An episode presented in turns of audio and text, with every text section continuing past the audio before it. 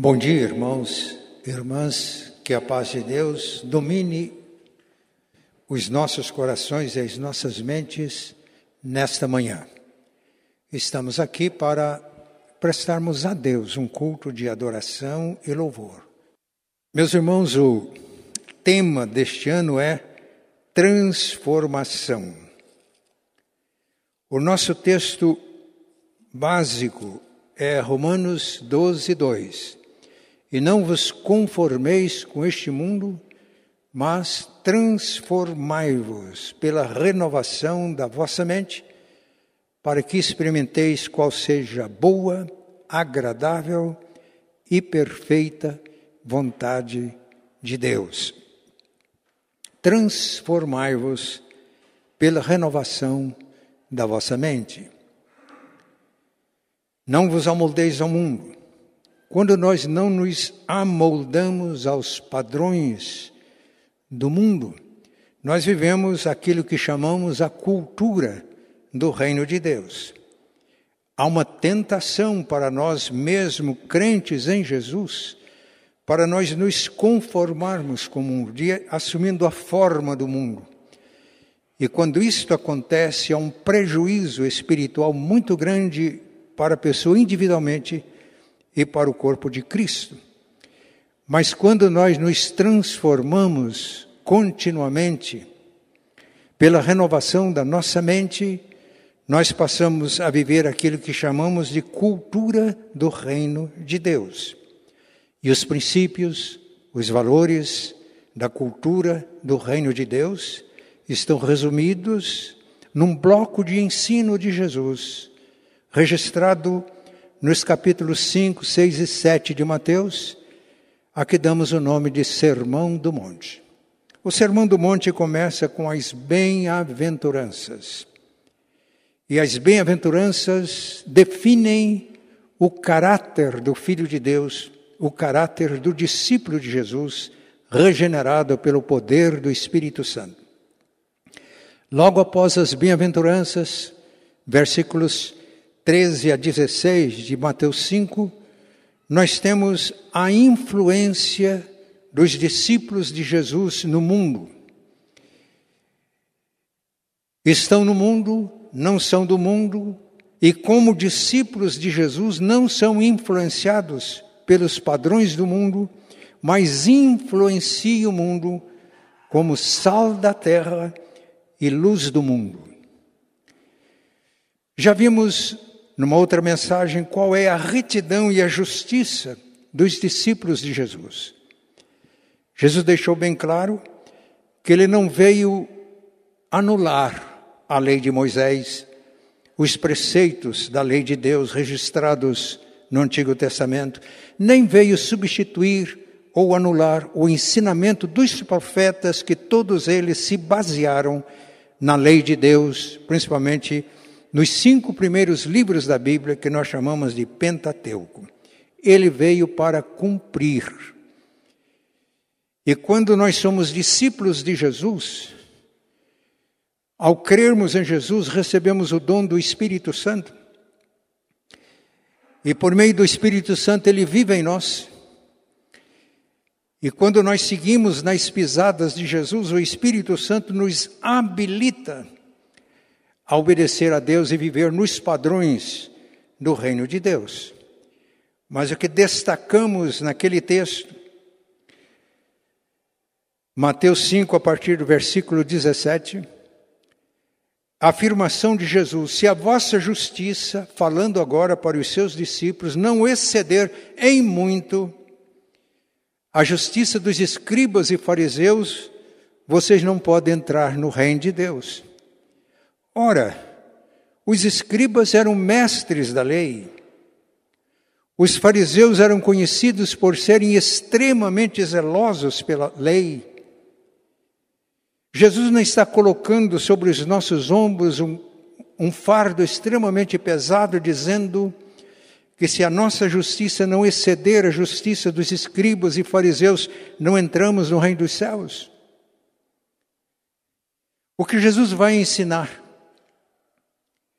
é que a justiça de escribas e fariseus procuravam nos seus comentários e nas suas interpretações abrandar as exigências da lei de Deus e procuravam ampliar aquilo que a lei permite, aquelas coisas que não são propriamente exigências de Deus, mas que são permissões divinas. E a ênfase dos escribas e fariseus estava no comportamento externo. E o que Jesus vai dizer é que a justiça dos seus discípulos excede muito a justiça dos escribas e fariseus, porque a obediência à lei não é apenas atos externos, mas é do coração. Não é apenas para alcançar benefício de Deus, mas é resposta ao amor de Deus. Não apenas para agradar as pessoas, mas é para agradar e honrar Deus. E lendo os evangelhos, nós percebemos o contraste que Jesus sempre faz com o ensino e as práticas dos escribas e fariseus com a vida, a conduta dos seus discípulos. No texto que vamos ler hoje,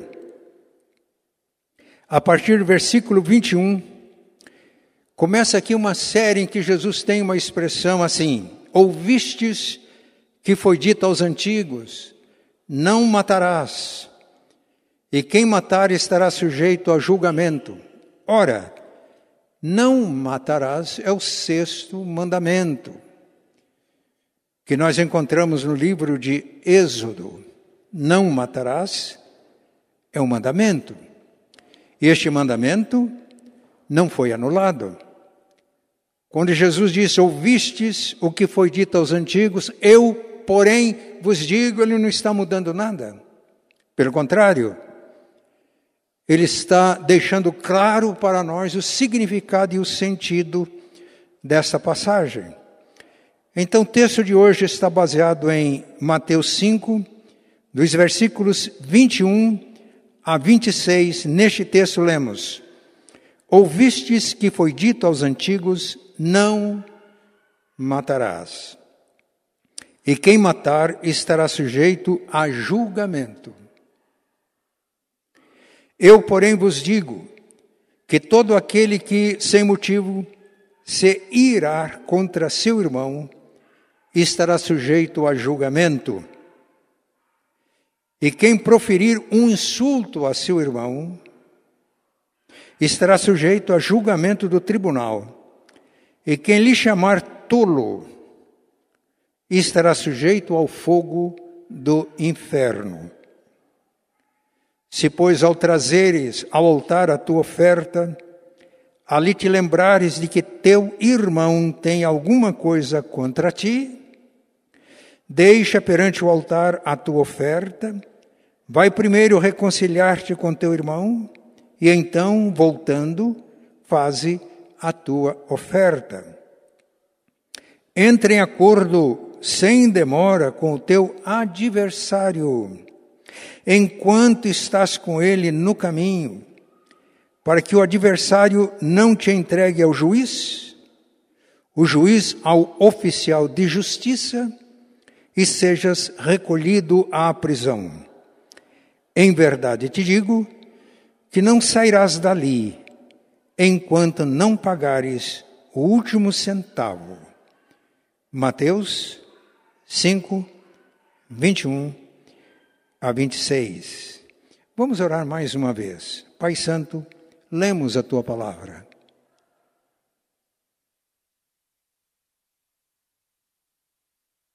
O autor escreveu isso inspirado pelo teu Santo Espírito. E pedimos que o mesmo Espírito ilumine as nossas mentes, para que possamos entender e receber a tua palavra em seu real sentido, para que ela possa operar em nossa vida e possa nos transformar. Pedimos que nesta manhã sejamos transformados pela renovação da nossa mente mediante os ensinos da tua palavra. Desta palavra, deste texto que acabamos de ler. Em nome de Jesus. Amém. Meus irmãos, nós estamos vivendo num tempo que a gente pensa muito sobre vida e morte. É o problema da pandemia que está presente no mundo inteiro.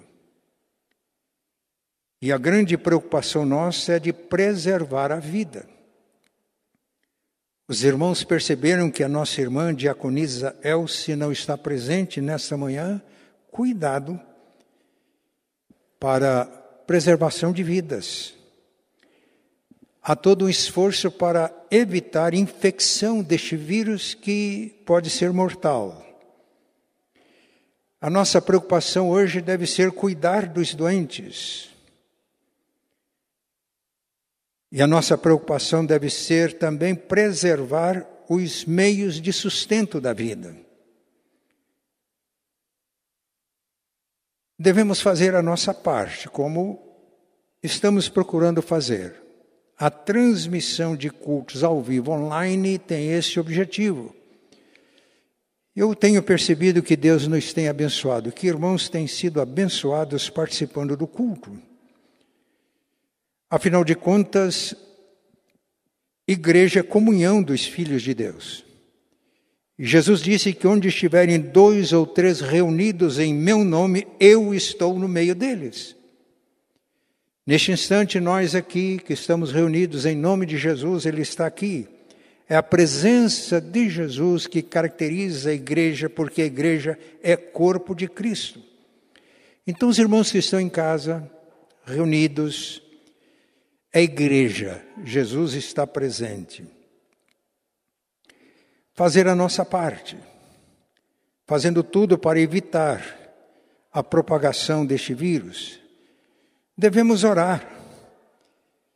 Orar pelas pessoas que estão enfermos. Agora mesmo, antes de subir, olhei para as mensagens que estão aqui sendo transmitidas agora, oração por irmãos Oração, por exemplo, pelo doutor Levi, o Levizinho.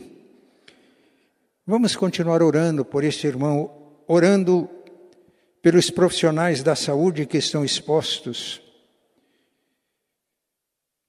orando pelas autoridades que têm o dever de elaborar políticas públicas para o enfrentamento desta situação, para que eles sejam motivados a tudo que fazem acima de ideologias políticas, de intenções políticas ou econômicas. E às vezes nós temos que orar com certa ênfase nesse sentido, destruindo as obras do diabo que levam as pessoas a colocar os seus interesses acima do bem comum. É uma oração de intercessão pelos que sofrem e uma oração que às vezes deve, deve ser muito intensa. Não matarás, é o sexto versículo e é o assunto central do texto que acabamos de ler. Esse texto nos faria, nos faria refletir sobre alguns temas, como por exemplo, é transgressão deste mandamento interromper vidas que estão sendo gestadas no ventre da sua mãe, o aborto, seria uma transgressão deste mandamento a pena de morte que está em códigos de muitas nações? Pessoas que exercem legítima defesa de suas vidas, da vida de suas famílias, de seus bens, porque os bens garantem a vida das suas famílias, transgride o mandamento? Nós não vamos entrar nesses assuntos agora, eu acho que são pertinentes e nós deveríamos refletir sobre isso, principalmente porque no próximo ano nós teremos eleições.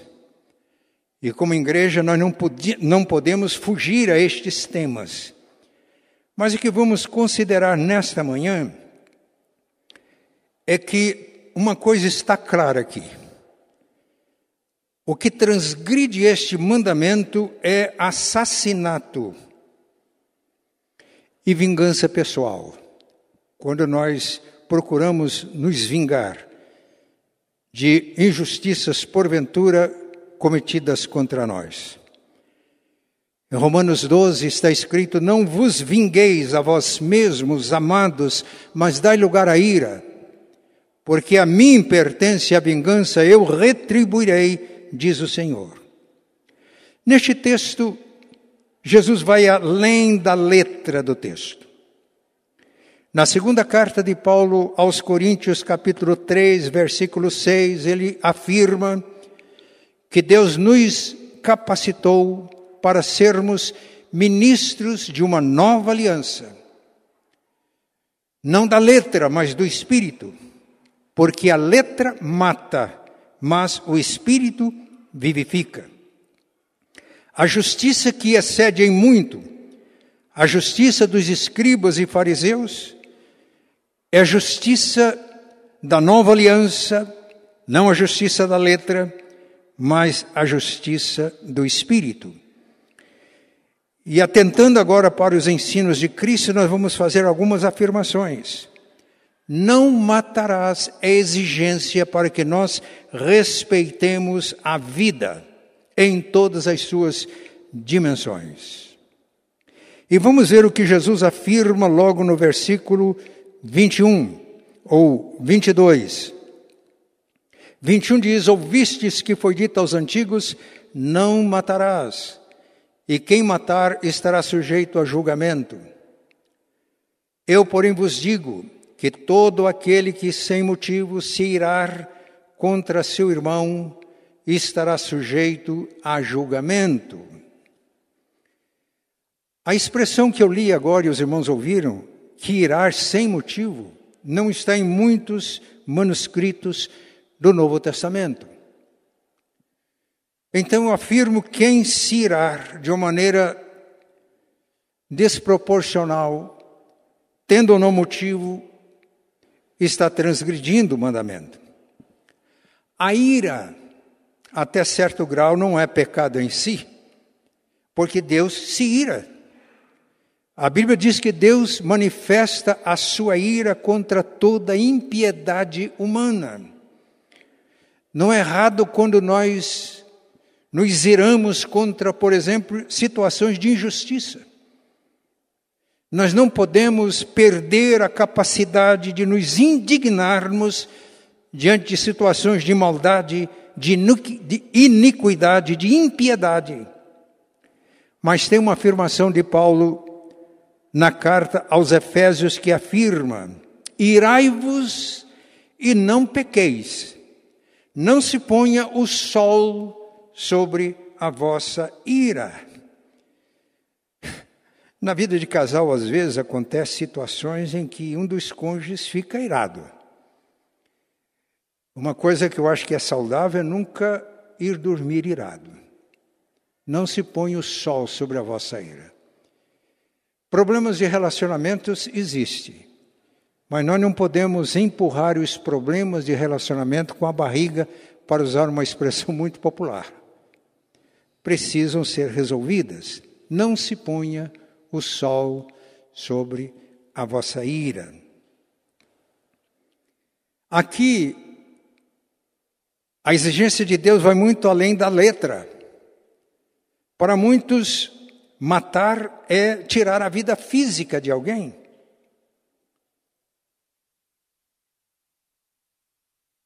Mas a origem, a fonte do assassinato está no nosso coração. Porque quando acolhemos a ira e cultivamos a ira no nosso coração, elas podem se transformar em rancor. E o rancor pode se transformar em ódio. E mesmo que o ódio não se exteriorize por palavras e ações, no coração, quem odeia está matando o seu próximo. O apóstolo João, na sua primeira carta, ele foi claro e explícito. Ele diz: quem odeia é assassino. E vocês bem sabem, afirmou João, que o assassino não tem vida eterna, permanente em si mesmo. De acordo com Jesus, não matarás não precisa tornar-se uma ação externa, palavras ou atos Quem odeia uma pessoa, ela assassina a pessoa odiada no seu coração. E é isso que a Bíblia ensina. E se houver oportunidade, esse ódio no coração vai tornar-se atos externos, palavras e ações, até o ponto de tirar a vida física de alguém. Meus irmãos, os tribunais humanos julgam ações externas, atos praticados. Não tem condição de julgar motivações internas. Tem que lidar com fatos objetivos, prováveis, mas nada escapa ao tribunal divino. Deus vê o coração de quem mata o seu próximo no íntimo. Por isso, o ensino de Jesus vai muito além da letra. E nós somos exortados a sermos, a agirmos sempre de coração. As nossas ações externas, as nossas palavras têm origem no nosso coração. Por isso, há uma exortação bíblica que diz assim: sobre tudo que se deve guardar, guarda o teu coração, porque dele, do coração, procedem as fontes da vida.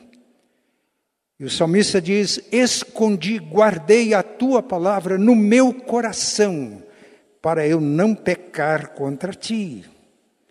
Nós precisamos de limpar as fontes, para que as palavras e as ações externas promovam a justiça do reino de Deus. Mas além da ira, rancor, ódio no íntimo, ser a fonte de todas as palavras e atitudes e ações que matam, Jesus faz agora uma, dá uma ênfase também às palavras. Vamos ver a segunda parte do versículo 22. E quem proferir um insulto a seu irmão estará sujeito a julgamento do tribunal. E quem lhe chamar tolo estará sujeito ao fogo do inferno. A gente nem fala muito em inferno nas nossas igrejas. Não é agradável. Parece que isso não é real. Mas Jesus foi muito claro. O que que as palavras podem traduzir? Aqui fala insulto. E as palavras mencionadas por Jesus nesse texto, elas expressam também desprezo para com o irmão. Percebe os irmãos que o texto está falando? Quem proferir um insulto ao seu irmão e quem chamar o irmão de tolo, de uma pessoa inútil, estará sujeito ao fogo do inferno. A palavra que não está aqui na tradução que eu li, mas algumas traduções traz, raca ou raká, ela tem um sentido de cuspir, ou até mesmo de escarrar. E o sentido é esse: é um desprezo tão grande pelo irmão que, como se a gente estivesse cuspindo o irmão alguma coisa que nos, que nos faz mal e que a gente escarra. As palavras de Jesus mostram que são palavras de insulto e palavras de desprezo ao irmão.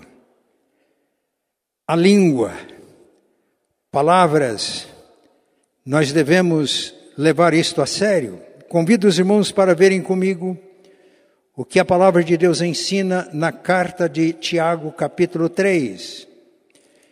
E chamo a atenção dos irmãos o que está no versículo 1, Tiago 3, versículo 1. Meus irmãos, ele está se referindo aos irmãos, não vos torneis muitos de vós mestres sabendo que havemos de receber maior juízo. Eu comecei a pregar e a ensinar a Bíblia com 16 anos de idade, não parei até hoje. Já faz 56 anos que eu exerço a função de pastor e uma das, das tarefas nossas é pregar a palavra. Mas até hoje, às vezes, eu tremo diante da minha responsabilidade de pregador. E Tiago está dizendo: não queiram muitos de vocês serem mestres, porque o juízo é mais rigoroso. E quando chegamos no versículo 6, por quê? Porque usamos a língua, palavras. No versículo 6 ele diz: Ora, a língua é fogo, é mundo de iniquidade. A língua está situada entre os membros do nosso corpo e contamina o corpo inteiro.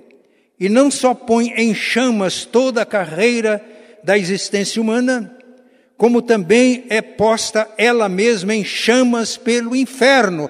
Irmãos, é Jesus quem está falando isso. Pois toda espécie de feras, de aves, de répteis e de seres marinhos se doma e tem sido domada pelo gênero humano. A língua, porém, nenhum dos homens é capaz de domar. É mal incontido, carregada de veneno mortífero. Com ela bendizemos ao Senhor e Pai, e também com ela amaldiçoamos os homens feitos à semelhança de Deus. De uma boca procede bênção e maldição. Agora, notem bem, ele está falando para crentes, pessoas regeneradas pelo Espírito Santo. Meus irmãos, não é conveniente que estas coisas sejam assim.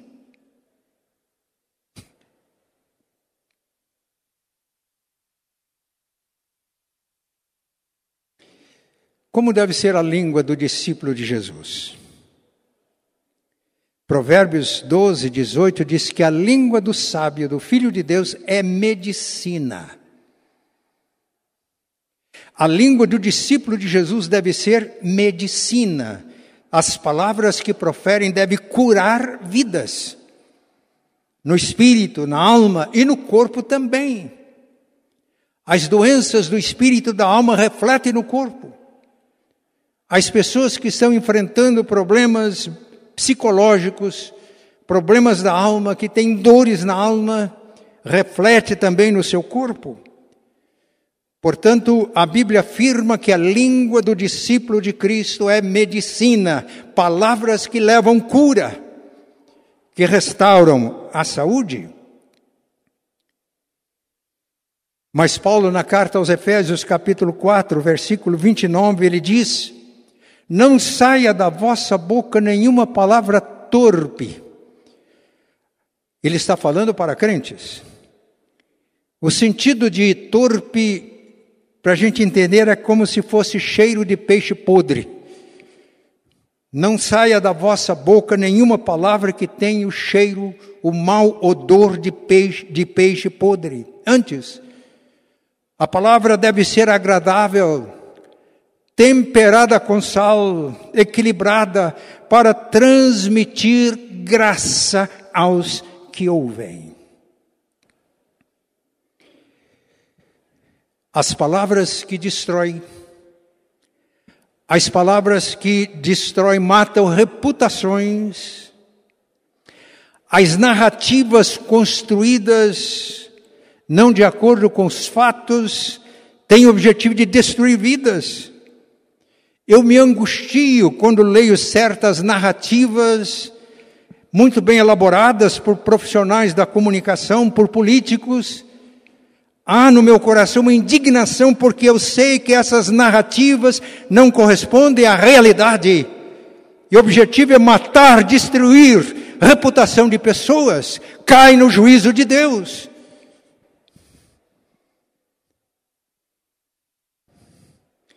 No entanto, Nós precisamos de seguir a verdade em amor. Nós não precisamos ter tanto medo de proferir palavras que às vezes confrontem. Mas Paulo escrevendo aos Efésios capítulo 4, versículo 15, ele diz: "Mas seguindo a verdade em amor, cresçamos em tudo nele em Cristo que é a nossa cabeça." E na carta que Paulo escreveu aos Colossenses 3,16, ele diz: Aconselhai-vos mutuamente, falando entre vós com salmos e hinos e cânticos espirituais, dando louvores a Deus. E a palavra traduzida por aconselhai-vos, ela tem um sentido muito forte no texto. Ela pode também ser traduzida confrontai-vos mutuamente. É falta de amor quando eu percebo um irmão errado e que eu não tenho a disposição de confrontá-lo no seu erro. É irresponsabilidade minha quando alguém percebe meus erros e me confrontam e eu fujo do confronto. Claro, se eu vou confrontar alguém, eu devo certo que eu também vou ser defrontado. Mas é quando nós temos relacionamentos calcados na verdade, na justiça. Quando nós não somos políticos no nosso relacionamento político no sentido de acomodar as coisas, mas quando seguimos a verdade em amor, nós crescemos em maturidade, crescemos em Cristo. Quando eu iniciei o meu pastorado, 1966, em Maringá, na primeira igreja, muitos irmãos me ajudaram muito, mas dentre eles uma irmã querida. Por isso ela foi madrinha do casamento nosso. E ela prestava muita atenção nas minhas pregações, um pastor novo começando, ela prestava muita atenção.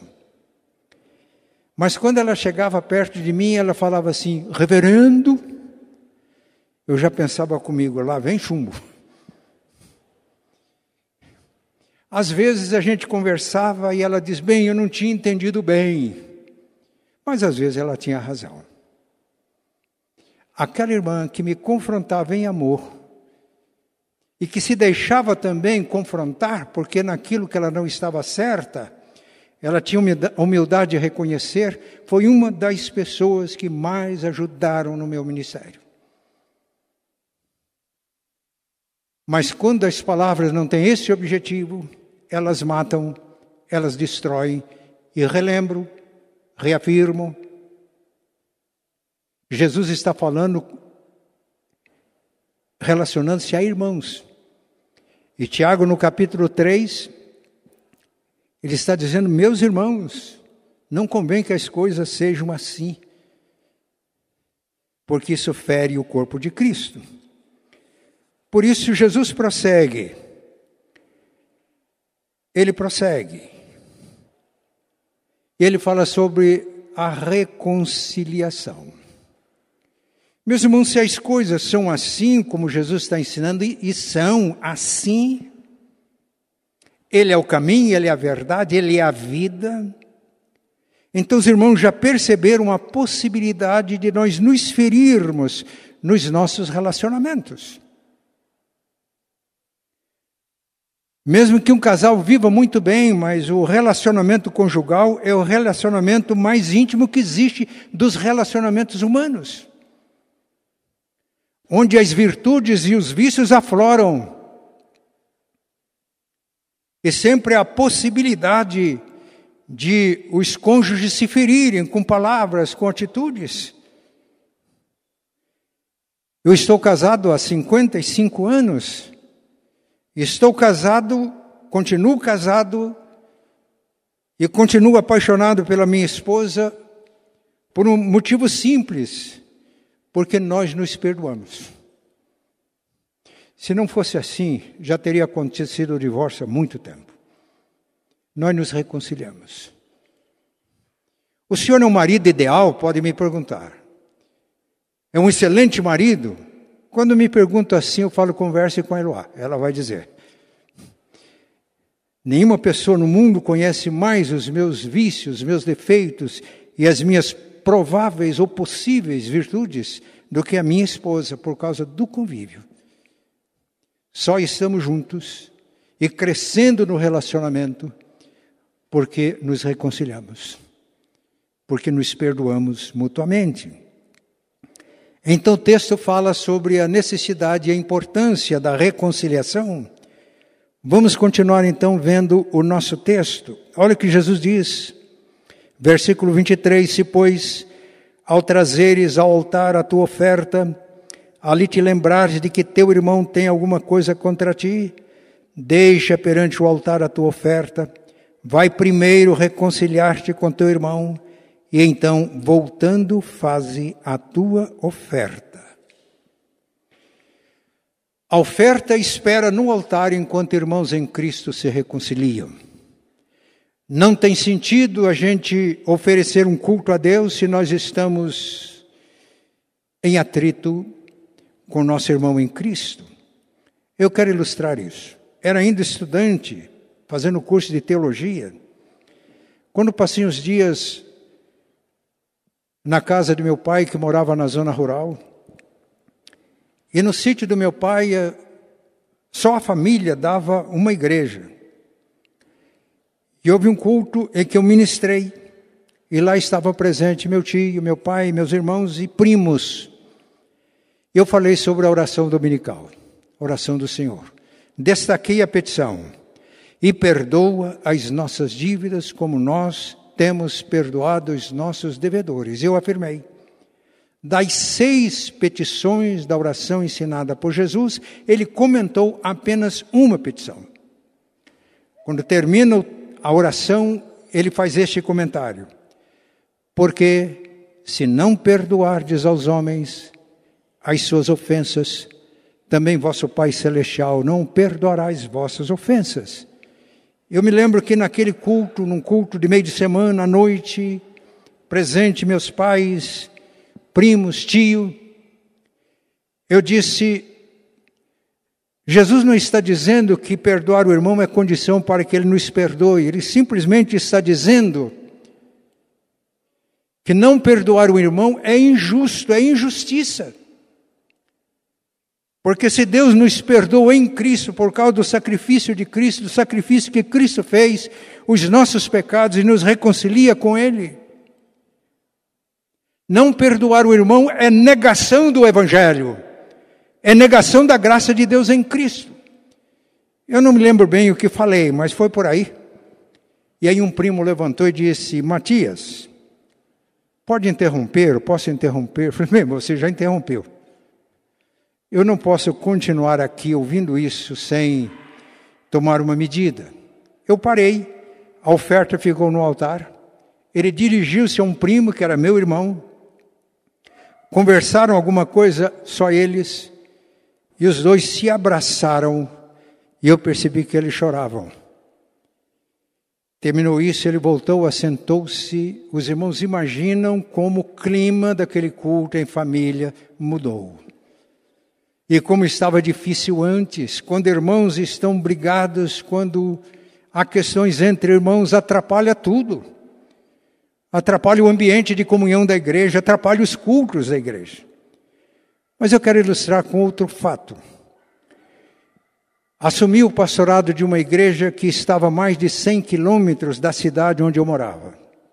Eu ia uma vez por mês, lá tinha um licenciado que fazia o trabalho diário de pastoreio. Eu presidia o conselho, pregava, ministrava atos pastorais. E numa das visitas reunimos o conselho antes do culto. Dois presbíteros apresentaram cartas de renúncia do presbiterato. Eu pedi, irmãos, por favor, guardem isso, depois a gente vê. Mas já estava na hora do culto, não deu tempo para resolver todos os problemas. Então vamos para o culto, depois nós terminamos a reunião do conselho, que eu ainda ia voltar para a minha cidade. Aqueles dois presbíteros pediram para mim, o Senhor nos dispensa de distribuir a ceia hoje? Eu não sei se eu fui autoritário, mas eu olhei para os dois e falei: não dispenso, não. Os irmãos vão participar da distribuição da ceia comigo. Eu fui pregar. Tinha preparado uma mensagem. Parece que a mensagem não fazia sentido. Fiquei numa angústia tremenda. Orei a Deus e Deus, na hora, mandou um texto da Bíblia, ideias. E eu transmiti uma mensagem muito incisiva. Não sabia o que estava acontecendo. Não sabia por que os presbíteros estavam pedindo renúncia. Depois da pregação, a celebração da ceia. Dei as instruções. 1 Coríntios capítulo 11 dizendo que quando há problemas na comunhão entre os irmãos, como havia na igreja de Corinto, o corpo de Cristo é ferido. E todas as vezes que se fere o corpo, há dor, há sofrimento, há angústia. E antes de distribuir os elementos, o irmão levantou outra vez. E agora não foi numa reunião de família, foi num culto público, o templo cheio. Levantou o pastor: O senhor pode me dar um tempo? Falei: Pois não, irmão. Levantou-se de onde estava, dirigiu-se a um dos presbíteros de missionários, conversaram baixo e os dois se abraçaram. Ele dirigiu-se a outro presbítero, conversou baixinho com o presbítero e se abraçaram, ficaram algum tempo abraçados. Muitos irmãos da igreja que estavam envolvidos naquela turbulência pela qual a igreja estava passando, percebendo isso, se quebrantavam. E eu podia, de onde estava, ouvir os soluços de quebrantamento, de arrependimento. O altar, a oferta ficou no altar, aguardando. Quando toda aquela situação foi resolvida, os elementos da ceia foram distribuídos e o ambiente da igreja se transformou completamente. Terminado o culto, reunimos o conselho e eu disse para os irmãos, os dois presbíteros de missionários, eu falei, vamos tratar agora daquele assunto. Os dois me disseram, pastor, entregue a carta. Nós vamos rasgá-la e jogar fora. É muito sério isso, irmãos. Nós matamos com a língua. Nós ferimos o corpo de Cristo com a língua. E quando o corpo é ferido, dói angústias, sofrimentos. Por quê? Porque tem que ser assim. Somos o corpo de Cristo.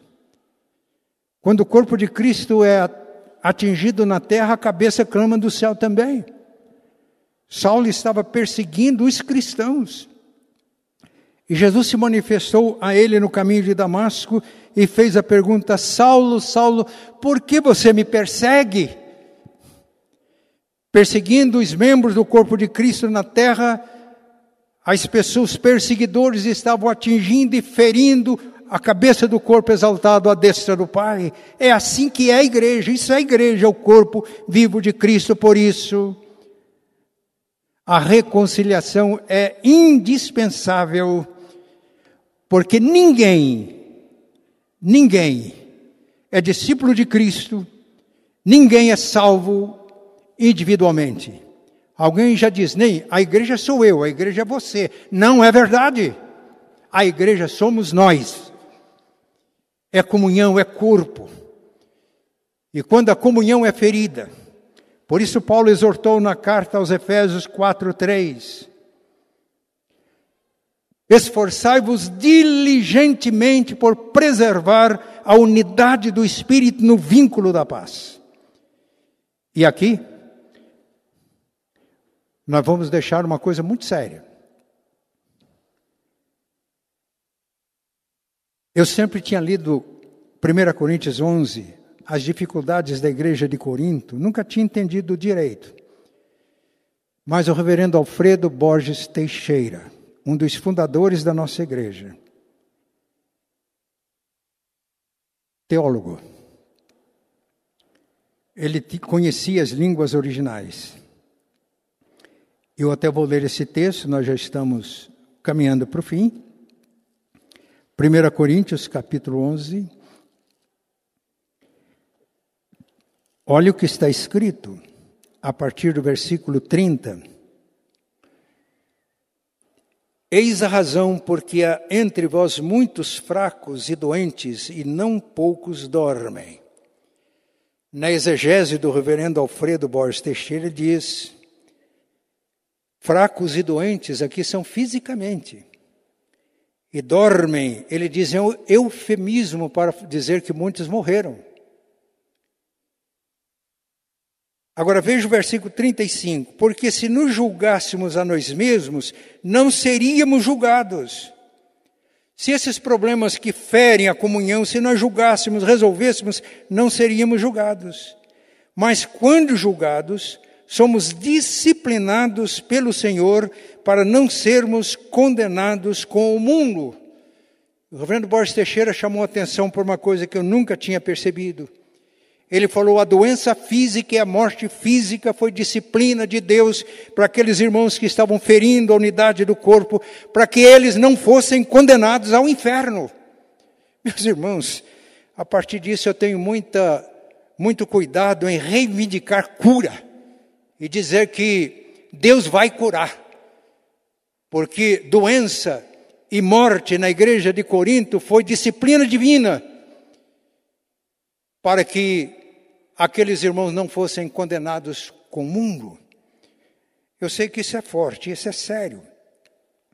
Mas quando Paulo, no capítulo 3 da primeira carta de, aos Coríntios, ele fala dos problemas que feriam a unidade da igreja de Corinto, ele diz: Olha, uns dizem eu sou de Pedro, eu sou de Paulo, eu sou de apóstolo, e alguém, o grupinho mais espiritual de todos eles, dizer: Não, eu não sou nem de Pedro, nem de Apolo, eu sou de Cristo. E a análise cuidadosa desse texto parece que a turminha que dizia que era de Cristo era a pior turma, porque eles se julgavam superiores a todos os demais. E quando chega no versículo 16, Paulo diz: Vocês não sabem que vocês são o templo do Espírito Santo? Vocês não sabem que vocês, ele não está se referindo a um templo físico, vocês, crentes, a comunhão dos crentes, vocês são o templo do Espírito, o santuário do Espírito. Ora, se alguém destruir o santuário do Espírito, o templo do Espírito, que é a comunhão dos crentes no corpo vivo de Cristo, Deus o destruirá, porque o santuário de Deus, que sois vós, é sagrado. Não, não é esse templo. Esse templo que eu estou pregando aqui está quase vazio, ele é muito bonito, atrai os turistas, mas não é disso que Paulo está falando. Deus está falando dos irmãos que estão aqui hoje, dos irmãos que estão em casa, vós sois, vocês são o templo do Espírito Santo, vocês, e não está falando do crente individual aqui. Do crente individual ele fala em 6, 19. Ele está falando da igreja. E a igreja não sou eu, a igreja não é você, a igreja somos nós.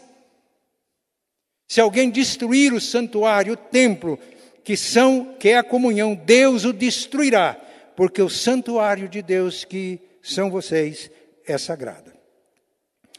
Mas agora vamos resumir. Jesus prossegue, e agora ele não está falando de relacionamento entre os irmãos, mas veja o versículo 25. Perdão, é 25. Entre em acordo sem demora com o teu adversário. Aqui ele está falando do inimigo enquanto estás com ele a caminho, para que o adversário não te entregue ao juiz, o juiz oficial de justiça, e sejas recolhido à prisão. Em verdade te digo que não sairás dali enquanto não pagares o último centavo. Meus irmãos, nós vivemos no mundo, Jesus disse não somos do mundo, mas nos relacionamos no nosso trabalho, nós fazemos compra no supermercado onde todos compram, é, nós nos relacionamos na sociedade e nós podemos ter dificuldades nesses relacionamentos. Então o texto diz que aqui os irmãos devem se reconciliar. Aqui nós devemos buscar o acordo. E eu vou ler agora Romanos 12, a partir do versículo 17, porque aqui ele não está falando de, de relacionamento entre irmãos, mas de relacionamento com as pessoas de fora. E veja o que Paulo escreve, Romanos capítulo 12, a partir do versículo 17. Não torneis a ninguém mal por mal, esforçai-vos por fazer o bem perante todos os homens. Se possível, quanto depender de vós, tende paz com todos os homens. Jesus fala em acordo. E no acordo, o quanto depender de vós. Às vezes nós podemos abrir mão de direitos nossos para um acordo. E quando eu acordo, a justiça, porque aí eu concordei. Eu posso até fazer uma doação. Se eu faço de coração, a pessoa não me deve mais.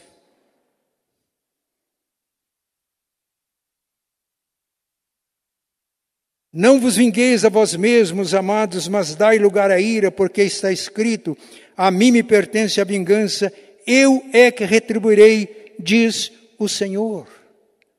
Nada de vingança nos nossos relacionamentos. Pelo contrário, preste atenção. Se teu inimigo, não está falando agora de irmão, tiver fome, dá-lhe de comer. Se tiver sede, dá-lhe de beber porque fazendo isto amontoarás brasas vivas sobre a sua cabeça. Isto é, você pode atingir a consciência do inimigo com seu gesto, com sua atitude. Aqui é a maneira mais forte da evangelização. Quando você ganha o seu inimigo, se ele tiver fome, dá-lhe de comer, se tiver sede, dá-lhe de beber, porque fazendo isto, amontoarás brasas vivas sobre a sua cabeça. Não te deixes vencer do mal, mas vence o mal com o bem. Por quê? Nós somos pacificadores. Como Jesus disse em Mateus 5,9: Bem-aventurados os pacificadores, porque serão chamados filhos de Deus. Os irmãos perceberam que atentando para o espírito da lei, não apenas a letra, as exigências do reino ficam mais fortes. Na carta de Paulo aos Romanos, capítulo 7, Paulo mostra que a lei revela o nosso pecado. Se não, fosse, se não existisse lei, não haveria pecado, não haveria delito. A lei revela a nossa situação. Por isso, Paulo disse que a lei serve como aio para nos conduzir a Cristo.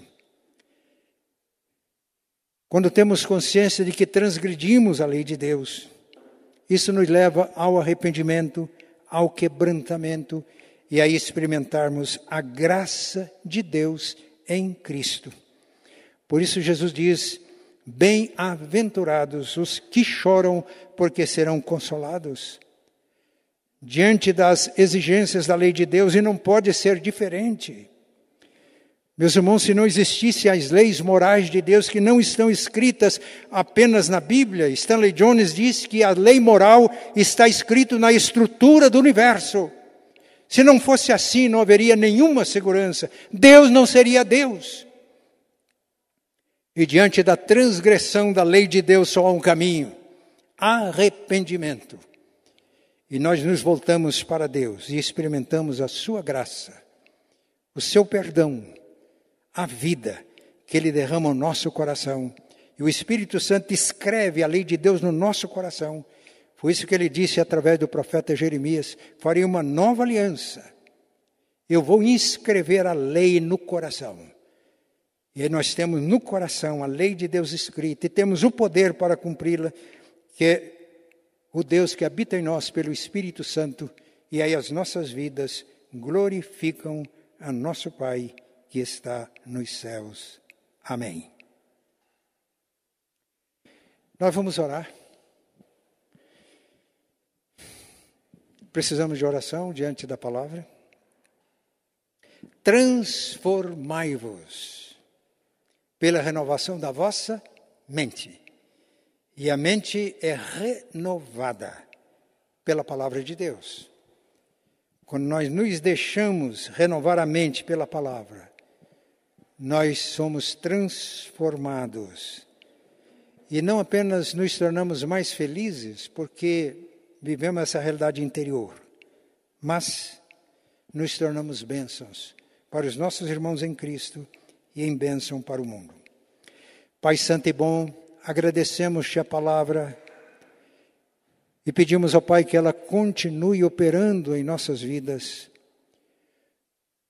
Pai, que o Espírito Santo, operando pela palavra, renove as nossas mentes, para que haja uma transformação.